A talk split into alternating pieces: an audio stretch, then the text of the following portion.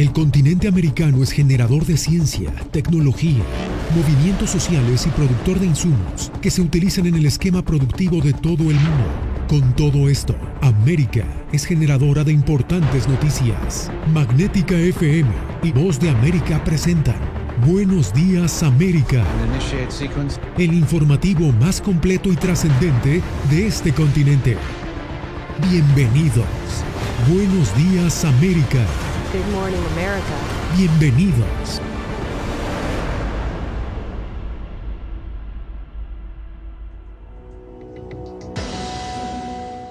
Bienvenidos al Mundo al Día. La invasión rusa en Ucrania es una realidad. El presidente ruso Vladimir Putin ordenó el mayor operativo militar que se haya ejecutado en Europa desde la Segunda Guerra Mundial. Miles de personas han abandonado el país durante las últimas horas mientras fuerzas rusas acechan la capital, Kiev.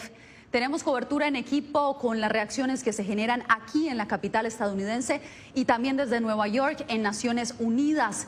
Comenzamos con Jacopo Luzzi en la Casa Blanca, desde donde hoy se emitió una nueva serie de sanciones contra Rusia, esta vez en coordinación con 27 miembros de la Unión Europea. Jacopo, ¿qué dijo el presidente? Yasmin, el presidente Joe Biden anunció este jueves una segunda ronda, va a imponer una segunda ronda de sanciones aún más severas a Rusia luego de su invasión a gran escala de Ucrania. Y el demócrata ha definido esto como un ataque premeditado contra una nación libre de Europa. El mandatario dijo que ahora es total la ruptura de las relaciones entre Washington y el Kremlin y que Putin es el agresor, el que ha elegido esta guerra y por eso enfrentará las consecuencias. El presidente Biden condenó el ataque ruso a varias ciudades ucranianas y anunció nuevas sanciones, esta vez contra cuatro entidades financieras rusas como parte de medidas conjuntas con sus aliados europeos. Esto incluye a VTB, segundo banco más grande de Rusia, que tiene 250 mil millones de activos. La Casa Blanca también sancionó a miembros de la élite del gobierno ruso y sus familiares, según anunció el mandatario. Biden se mostró confiado de la efectividad de estas sanciones y aseguró que son tan devastadoras para Rusia como los misiles y tanques rusos que atacan a Ucrania. Sí, balas, misiles y tanques rusos en Ucrania. Sí, lo creo. Y así justificó su determinación. Debido a que Putin es tan débil en su país que tendrá que tomar decisiones muy, muy difíciles sobre si continuar avanzando hacia ser un poder de segunda categoría o de hecho responder. El presidente ruso aseguró que la denominada operación militar especial en Ucrania fue una medida forzada por la amenaza que según él representa Ucrania y la OTAN. Mientras en las calles de Moscú miles protestaron por la agresión rusa a la vecina Ucrania y decenas fueron arrestados por las fuerzas del orden. Biden por su parte respondió que esta es una guerra no provocada y alertó que aunque Estados Unidos y sus aliados no prevén involucrarse en un conflicto armado en Ucrania, la alianza responderá en caso de una violación a la soberanía de sus territorios en el este de Europa. Estados Unidos defenderá cada centímetro del territorio de la OTAN con toda la fuerza del poder estadounidense. Y la buena noticia es que la OTAN está más unida y decidida que nunca. No hay duda, no hay duda de que Estados Unidos y todos los aliados de la OTAN cumplirán nuestros compromisos del artículo 5 que dice que un ataque contra uno es un ataque a todos. Conectará a Rusia del sistema bancario internacional SWIFT, una sanción que habría podido ser muy importante debido a un desacuerdo con los aliados europeos. Ni se impondrán sanciones directas al presidente Vladimir Putin. Jacopo, gracias. Y lo que se creyó sería una invasión limitada a las regiones separatistas de Lugansk y Donetsk se convirtió en un ataque masivo. Hoy varias ciudades ucranianas continúan reportando explosiones en puntos estratégicos, como nos reporta Ricardo Marquina desde Rostov del Don, en la frontera rusa. Rusia ha comentado su invasión de Ucrania. Rusia está atacando a su vecino desde todos los ángulos posibles, los que lleva preparando desde hace meses desde el norte, en Bielorrusia, el este, las autoproclamadas repúblicas de Lugansk y de Donetsk y desde el sur en Crimea. Se han reportado combates en ciudades como Mariupol, Odessa, Kharkov y esto viene acompañado de un, de un bombardeo global de todo el país, incluso de ciudad, de incluso de la capital eh, Kiev o de posiciones cercanas a la frontera polaca. Esto nos dice que este es un ataque total sobre Ucrania, no solo eh, limitado a, estas dos eh, regiones separatistas, sino que Putin ha lanzado su ejército contra toda Ucrania.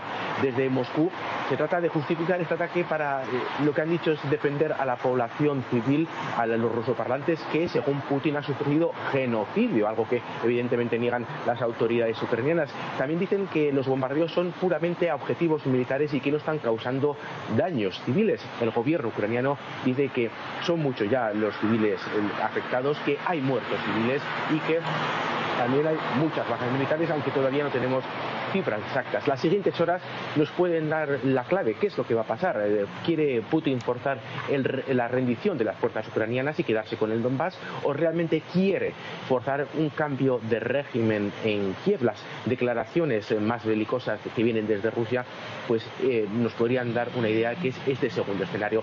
Este ataque eh, tiene, su, tiene parte de su nacimiento aquí, en la ciudad de Rostov del Don, donde han pasado gran parte de los convoyos militares camino a Lugansk y Donetsk que ya están allí en operaciones desde que Putin reconoció su independencia hace apenas pocos días. Mientras tanto, desde aquí, desde Rusia, ya empieza a sentir el, peso de, las, de, la economía. Los mercados caen con fuerza, 20, 30, 40% de caída en muchos de los mercados rusos y el rublo, el rublo, la moneda nacional, se está hundiendo frente al dólar y frente al euro. Ricardo Martínez desde Rostov del Don para la Voz de América en Rusia. Y justamente desde Rostov del Don pasamos a Kiev, donde Cecilia Guardati pudo constatar los primeros bombardeos por parte de militares rusos, pero también la transformación que tuvo en cuestión de horas la capital ucraniana. La temida invasión de Rusia a Ucrania comenzó y cumple casi 24 horas y llegó hasta la capital, a Kiev, donde la pasada madrugada escuchamos el estruendo de las bombas del ejército ruso. Estamos en la calle Kerestati, que es la principal arteria comercial de la ciudad, que hasta hace unos días mostraba un ritmo vibrante y ahora vemos cómo cambió radicalmente. La gente que está en la calle sale para comprar solamente alimentos o ver si puede conseguir dinero en los cajeros automáticos. Solo las tiendas como los supermercados como este tipo están abiertos, los pequeños locales. La mayoría de las tiendas comerciales, restaurantes y bares están cerrados toda la invasión, los primeros indicios de esta invasión comenzaron junto con eh, los sonidos de las sirenas de la policía y de los primeros coches que intentaban escapar de la ciudad. Fueron miles las familias que se subieron a sus vehículos para abandonar Kiev en dirección al oeste del país. Otros tomaron algunas de sus prendas e intentaron refugiarse en el subterráneo. Una de las problemas que ha habido es que se han acumulado miles de personas de coches llenos en la carretera. Muchos pensaban que de esta forma, escapando, podían alejarse de los bombardeos en el oeste, pero el presidente Vladimir Putin fue más allá de sus planes y también bombardeó posiciones en el oeste del país, cerca de la frontera con Polonia. Los, ucranianos a estas horas siguen escuchando los ruidos de las sirenas que las sirenas que alertan de la posibilidad de un ataque contra Kiev. Muchos pensaban hasta hace un día que no iban a estar amenazados por esta guerra. Seguían viviendo un poco indiferentes a lo que podría pasar en el este del país. Sin embargo, sorpresivamente, la guerra tocó sus puertas. Cecilia Guardati para Voz de América desde Kiev. Mientras Rusia continúa su avanzada militar, Naciones Unidas y los miembros de la OTAN condenan las acciones de Vladimir Putin. Nos conectamos a esta hora con Celia Mendoza en la ONU. Celia, en esta fase de la crisis, ¿qué respuestas espera de los líderes mundiales? Sabemos que la OTAN ya está reaccionando. Tan solo hace minutos el secretario de Defensa de los Estados Unidos aseguró que habrían 7 mil soldados más que se estarían movilizando. Sería un total de 14 mil desde que inició esta ofensiva y este nuevo movimiento hacia el frente de Oriente. Mientras tanto, en Naciones Unidas se ha hablado de 20 millones de dólares para asistencia de emergencia humanitaria que sería usado en el terreno. Mientras nos reunimos en el Consejo en busca de la paz, Putin entregó un mensaje de guerra en total desprecio por la responsabilidad de este Consejo. La embajadora de Estados Unidos ante la ONU adelantó que una resolución será presentada en el Consejo de Seguridad en respuesta a lo que denominó una grave emergencia. El secretario general de la ONU, Antonio Guterres, se dirigió directamente al presidente ruso. Presidente Putin. Presidente Putin, en nombre de la humanidad, regrese sus tropas a Rusia. En nombre de la humanidad, no permita que se inicie en Europa la que podría ser la peor guerra desde principios de siglo. Sin embargo, el llamado ha sido ignorado por el Kremlin mientras continúan los bombardeos en territorio ucraniano y la OTAN refuerza su presencia en el flanco oriental. La paz en nuestro continente se ha hecho añicos. Ahora tenemos una guerra en Europa en una escala y de un tipo que pensábamos que había quedado en la historia. Esta preocupación llevó este jueves a que por lo menos cinco países, Polonia, Letonia, Lituania, Estonia y Eslovaquia, solicitaran activar el artículo 4 del Tratado de la OTAN que indica que un ataque en un miembro es un ataque en la alianza. Por su parte, China evita condenar a Rusia. China ha señalado en muchas ocasiones que existe un contexto histórico complejo en el tema de Ucrania y que la situación actual es el resultado de la interacción de muchos factores. El embajador ruso dejó claro en respuesta a la voz de América que este es un ataque contra el gobierno de Ucrania y sus líderes. El régimen ucraniano es responsable de esto, que comenzó en 2014. Ahora están recibiendo lo que merecen.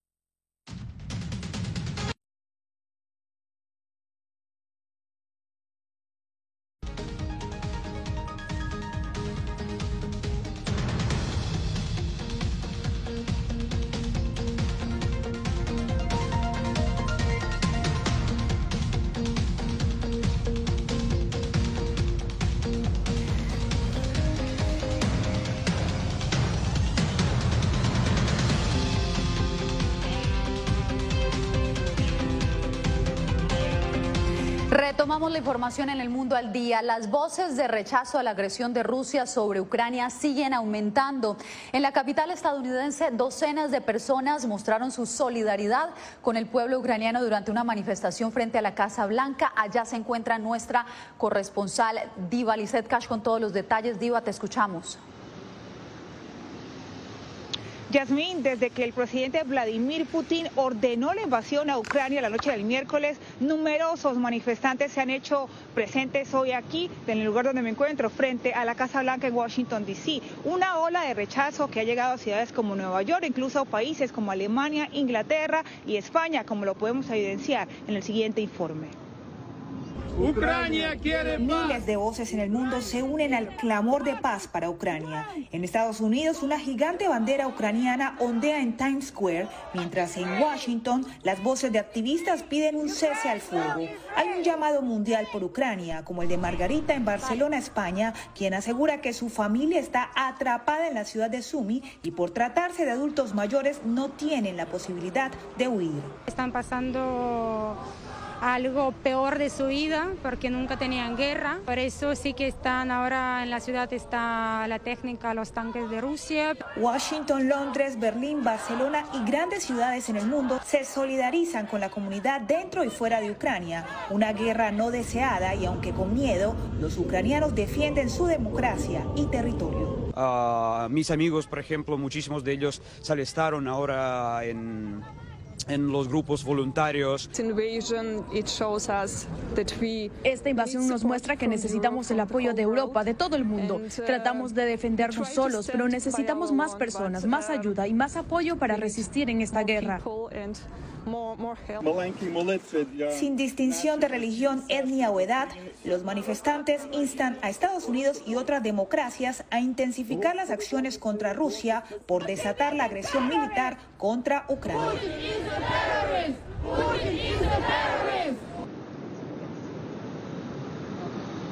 Yasmín, al igual que los manifestantes, nosotros seguiremos, seguiremos cubriendo esa noticia contra todo pronóstico.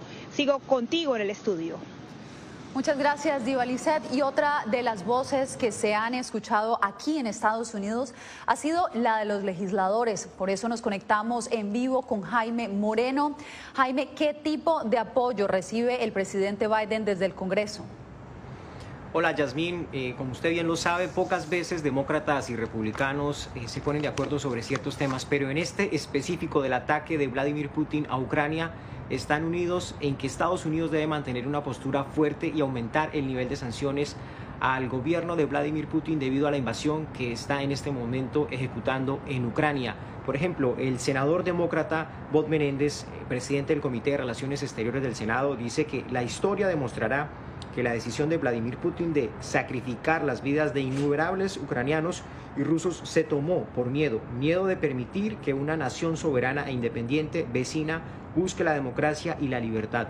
También se han pronunciado senadores del Partido Republicano, uno de ellos es el senador Lindsey Graham. Él dice que si no tratamos a Putin y sus compinches como los criminales de guerra que son, estaremos cometiendo un enorme error y enviando el mensaje equivocado a otros malos actores alrededor del mundo. Ambos sectores están de acuerdo en que hay que mantener una postura fuerte frente al gobierno de Vladimir Putin. El Congreso se encuentra, Yasmín, en este momento en un receso durante esta semana, pero vuelve el lunes. Y el lunes lo que se espera es que comiencen a analizar sanciones de orden, eh, de orden legislativo, paquetes de ayuda humanitaria para el pueblo de ucraniano. Y el día de hoy tendrán una reunión virtual algunos legisladores con funcionarios del Departamento de Defensa, del Departamento de Estado y también de la Casa Blanca, en donde les entregarán un informe completo de la situación eh, que se está presentando y que está viviendo el pueblo ucraniano, Yasmín. Seguramente muchas voces más se seguirán uniendo. Jaime, muchas gracias por tu reporte. Bien, hacemos una pausa y volvemos en minutos en el mundo al día con más información.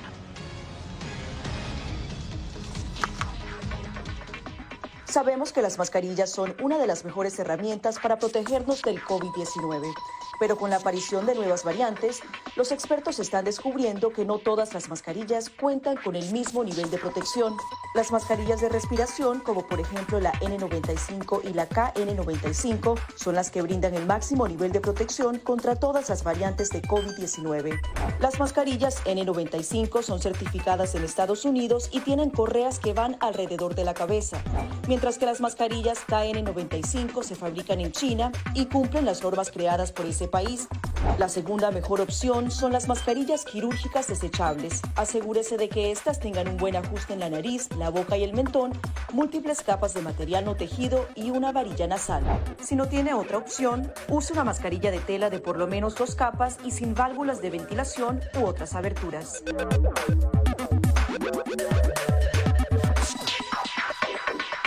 De tocar la mascarilla, límpiese las manos con un desinfectante a base de alcohol o con agua y jabón y compruebe que la mascarilla no tenga roturas o agujeros. Para una mascarilla de tela, ajustela de manera que cubra la boca, nariz y barbilla sin dejar huecos a los lados y coloque las tiras por detrás de su cabeza o de sus orejas. Para una mascarilla médica, verifique que el lado de la mascarilla corresponde a la parte superior. Este suele ser el lado que tiene la tira de metal. Determine cuál es la parte interior, normalmente la parte blanca. Ajústese la mascarilla en la cara de modo que cubra la nariz, boca y barbilla, asegurándose una vez más de que no haya huecos entre su cara y la mascarilla. Coloque las tiras por detrás de su cabeza u orejas y ajuste la tira de metal para que se amolde a la forma de la nariz. Finalmente, antes de quitarse la mascarilla, lávese las manos con un desinfectante a base de alcohol o con agua y jabón.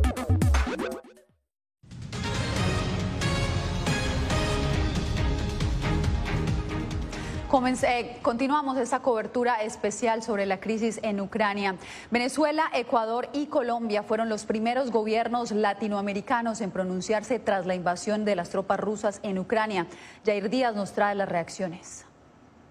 Venezuela anuncia todo todo su respaldo al presidente Vladimir Putin en la defensa de la paz de Rusia. Con esas palabras, el mandatario venezolano Nicolás Maduro confirmó su apoyo a la operación militar liderada por el presidente ruso Vladimir Putin. ¿Y qué pretende el mundo? ¿Que el presidente Putin se quede de brazos cruzados? ¿No actúe en defensa de su pueblo? Estados Unidos, Reino Unido y la Unión Europea le han impuesto a Rusia sanciones coordinadas en los últimos días. Occidente ha señalado que prepara más sanciones y rechaza el ataque militar. Esta agresión también atenta contra la reactivación de la economía mundial y puede generar graves alteraciones en los mercados internacionales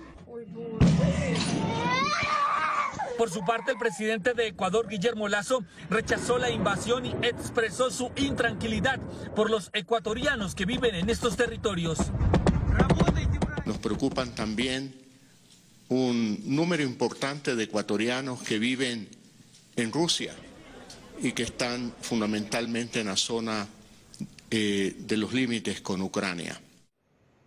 El gobierno colombiano asegura que ha hablado con los 68 connacionales en Ucrania para que puedan salir de ese territorio. Jair Díaz, Voz de América, Bogotá. Breve pausa y volvemos con el impacto económico que la crisis en Ucrania empieza a generar en varios países de todo el mundo. Esto y más cuando regresemos.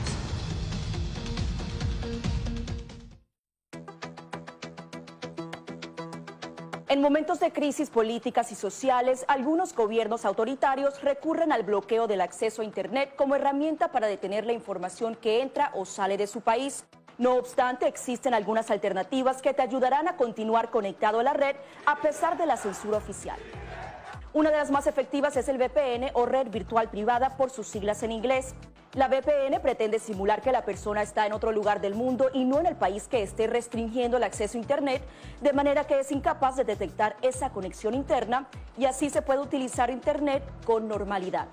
Las ofertas de VPN en el mercado son muchas y las puedes buscar escribiendo las iniciales VPN en los motores de búsqueda, pero es importante descargarla o adquirirla antes de perder la conexión al Internet. Aquí te ofrecemos algunas opciones.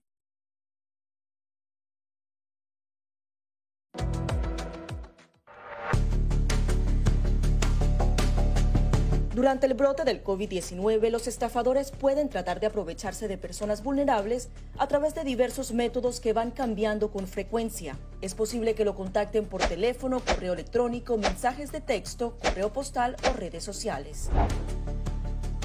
Ten cuidado con ofertas de kits de supuestas pruebas caseras, curas milagrosas o pruebas inmediatamente accesibles. Response Act has made coronavirus testing more accessible immediately.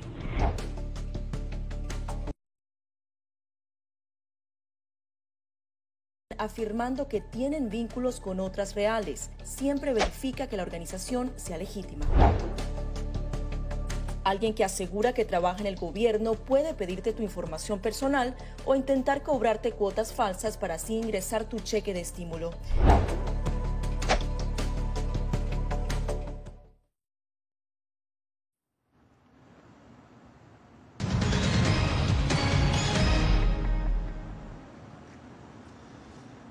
El conflicto que vive Ucrania sacudió los mercados de valores. Este jueves las bolsas del mundo mostraron bruscas oscilaciones y el precio del crudo se elevó a las nubes. Laura Sepúlveda nos hace un recuento del panorama económico. Históricamente los mercados han respondido a los titulares de prensa y los recientes ataques en Ucrania no fueron la excepción. Mientras los mercados asiáticos vieron sus acciones desplomarse, el rublo cayó a su precio más bajo respecto al euro y el dólar. El precio referencial del crudo subió en un 8%, mientras que todos los índices bursátiles en Estados Unidos abrieron la jornada en rojo.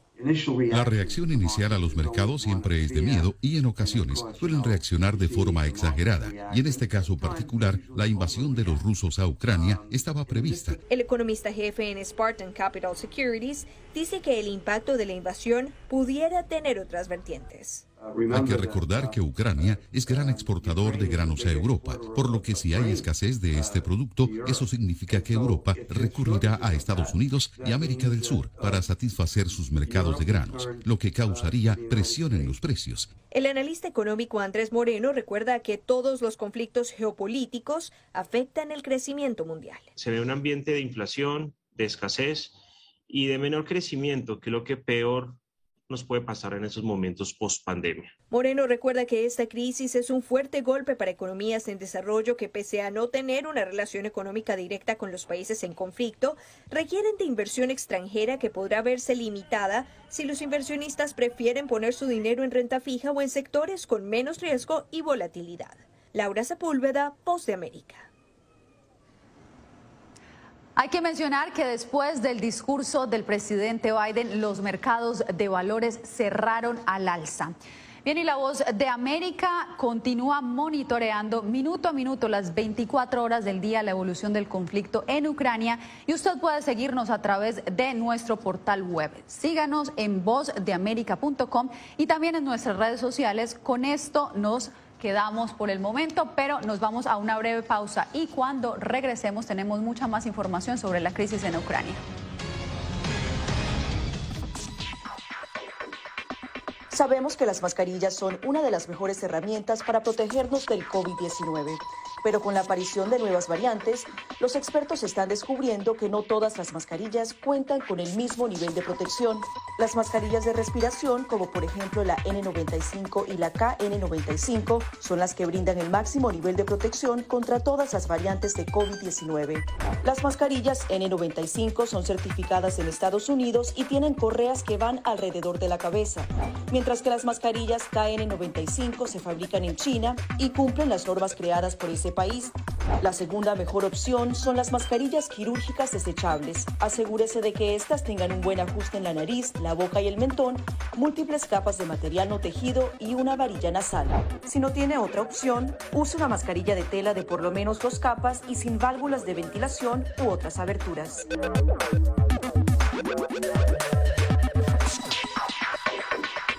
De tocar la mascarilla, límpiese las manos con un desinfectante a base de alcohol o con agua y jabón y compruebe que la mascarilla no tenga roturas o agujeros. Para una mascarilla de tela, ajustela de manera que cubra la boca, nariz y barbilla sin dejar huecos a los lados y coloque las tiras por detrás de su cabeza o de sus orejas. Para una mascarilla médica, verifique que el lado de la mascarilla corresponde a la parte superior. Este suele ser el lado que tiene la tira de metal. Determine cuál es la parte interior, normalmente la parte blanca. Ajústese la mascarilla en la cara de modo que cubra la nariz, boca y barbilla, asegurándose una vez más de que no haya huecos entre su cara y la mascarilla. Coloque las tiras por detrás de su cabeza u orejas y ajuste la tira de metal para que se amolde a la forma de la nariz. Finalmente, antes de quitarse la mascarilla, lávese las manos con un desinfectante a base de alcohol o con agua y jabón.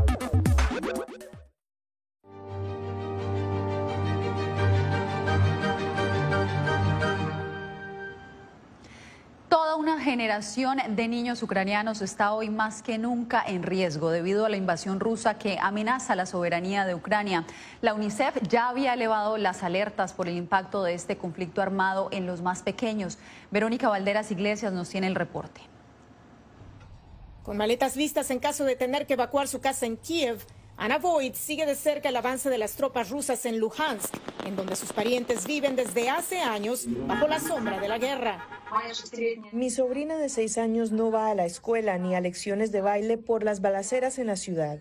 Voigt, su esposo y sus tres hijos escaparon de la zona hace ocho años, pero las familias que no pueden hacerlo pagan un alto precio psicosocial que se manifiesta en varias formas, dicen los trabajadores sociales. Se está volviendo parte de su personalidad en forma de agresividad pasiva. Los niños pequeños muestran dificultad para comunicarse. No solo es el impacto psicológico, sino las enfermedades crónicas a raíz del estrés, de no poder satisfacer sus necesidades básicas y por la inseguridad. La profesora Elizabeth Ferris, asesora de las Naciones Unidas, advierte sobre las consecuencias humanitarias de la ofensiva rusa. UNICEF estima que unos 400.000 niños necesitan ayuda humanitaria incluso antes de desatarse un conflicto mayor. La necesidad inmediata será albergar a los desplazados, ya que es mitad del invierno, proveer ayuda médica, agua, alimentos. Ana Boyce sabe en carne propia lo que su sobrina podría sufrir si Rusia no frena la invasión. Será una cicatriz de por vida porque uno vive en su hogar, en su ambiente normal, con sus amigos y familia, y de repente la vida le cambia a uno radicalmente. Verónica Valderas Iglesias, Voz de América, Washington. Nosotros seguiremos monitoreando todo lo que suceda sobre la crisis en Ucrania y usted tiene la oportunidad de seguirlo minuto a minuto, las 24 horas del día en nuestro portal web. Síganos en arroba voz de América en nuestras redes sociales y en www.vozdeamerica.com. Allí puede poder tener toda la información de lo que está sucediendo. Con esto nos despedimos por ahora. Les informó Yasmín López. Gracias por sintonizarnos. Gracias por tu atención. Al momento estás enterado de lo más relevante en materia informativa en el continente americano y su relación con el resto del mundo. Esto fue Buenos Días América, una producción de Voz de América, presentado por Magnética FM.